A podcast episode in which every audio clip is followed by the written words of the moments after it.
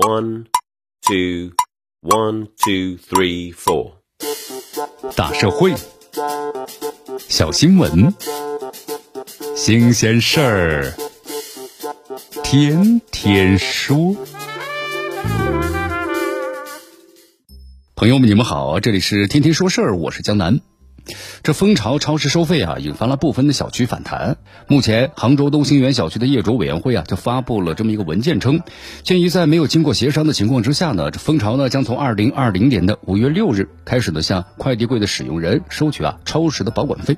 那么业委会就认为啊，此举呢是损害了小区业主的利益。你看，在这个蜂巢快递啊，在蜂巢快递柜啊给出解决方案之前，业主委员会决定呢，自快递柜正式收取超时保管费之日起啊，暂停启用。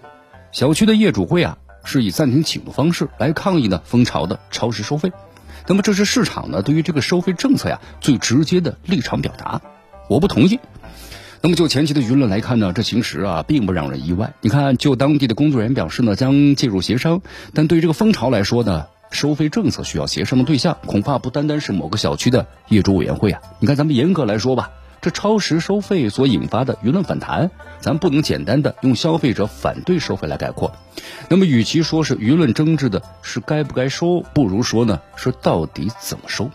你看，经历过多年的市场洗礼啊，越来越多消费者明白了，其实免费啊往往并不是最好的，而以收取这个超时费呢来倒逼，对吧？提升智能快件箱的。运转的效率也是符合消费者的整体利益，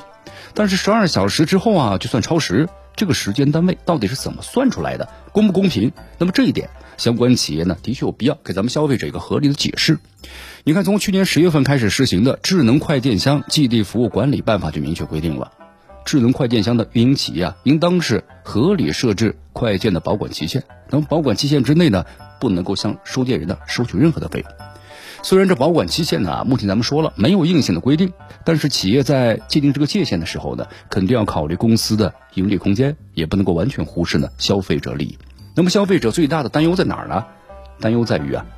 这般的略显强势的收费规则一旦确立的话，那么很可能带来呢不良的示范。你看，咱们举个几个例子啊，一方面呢，在这个蜂巢的并购中油速递之后啊，其市场占有率超过百分之六十五了，那么智能快件。箱的市场呢，可能形成一家独大的局面。这个时候不较真儿的话，日后消费者呢用脚投票的空间就更不足了。那么另外一个方面呢，这超市收费如果成为智能快件箱企业的主要利润来源，那未来的话呢，可能会进一步的加剧是快递企业呀和快递员对于呢智能快件箱的依赖，就可能会架空。企业使用快件快件箱的投递快件，应该征得收件人同意的规定。那么另外啊，就是在讨论这个智能快件箱收费合理时呢，还不能够回避两个问题，哪两个问题呢？智能快件箱啊和多数的快递企业，就是资本方的，在很大程度上是同构的。也就是说呀，推广这个智能快件箱，本质上是快递企业呢投递的优化。既然是自我业务的优化，成本就不应该是全部消费者买单呐。那么更何况，你看这智能快件箱进入小区，不管是占用的场地还是耗电，某种程度上，小区业主都支付了隐形的成本。你看，今年三月份召开的国务院常务会议表明，推动打破乡村社区最后一公里